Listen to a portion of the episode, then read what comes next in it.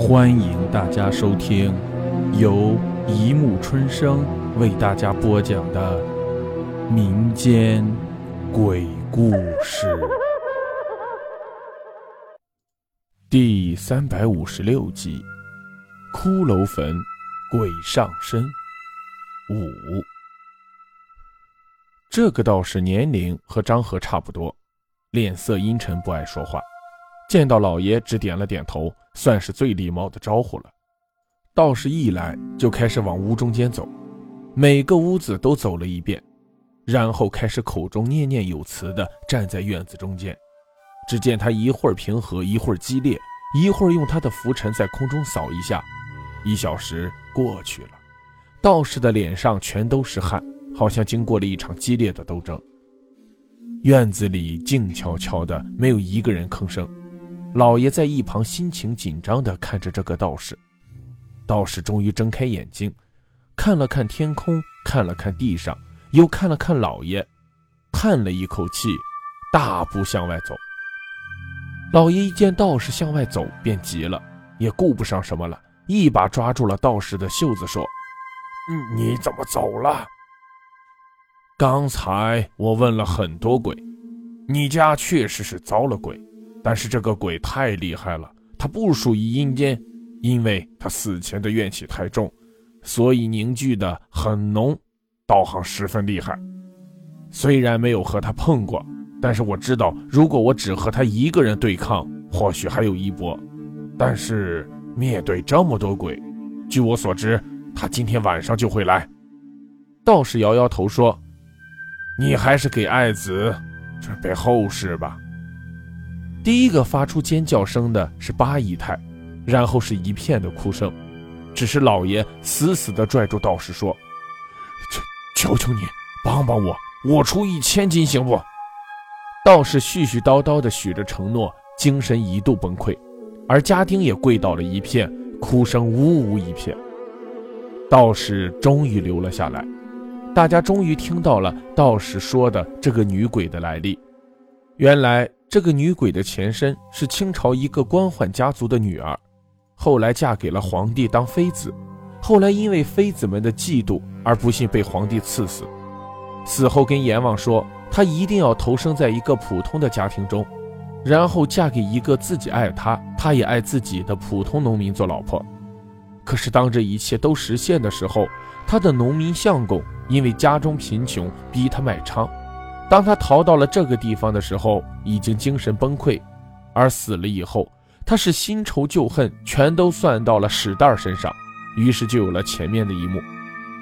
那那那为什么你会说有这么多鬼呢？他是当过妃子的人，手下管的鬼多得很呐，就是阎王见到他也得低三分头啊。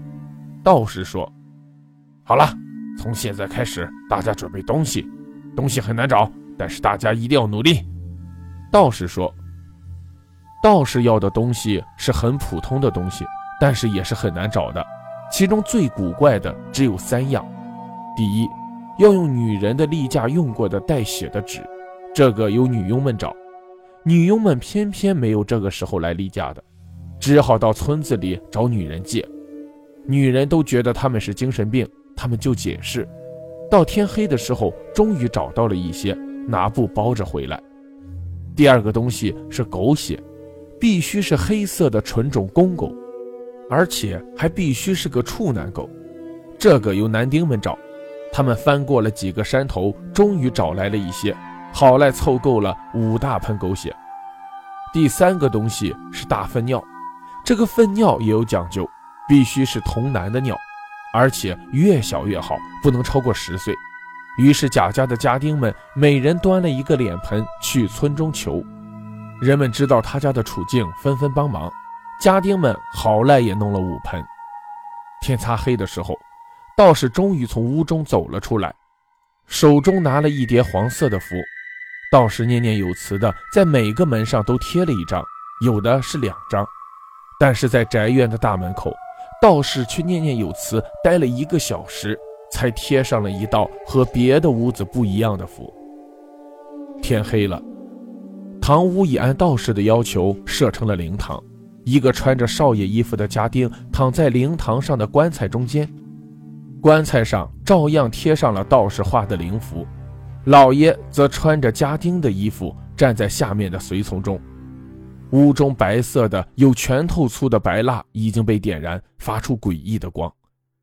家丁们分成几组，每一组前面都放着一盆由纯种黑狗血、童男的屎尿和女人们的例假血混成的血尿水。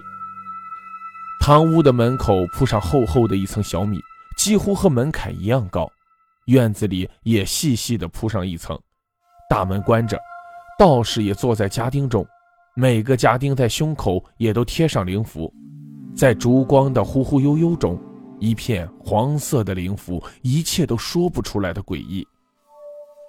到时候你们如果看到少爷出事，一定将这所有的血尿水泼到少爷身上。一定一定，千万不要害怕！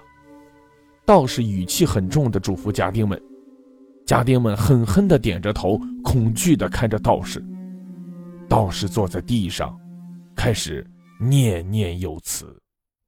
好了，故事播讲完了，欢迎大家评论、转发、关注，谢谢收听。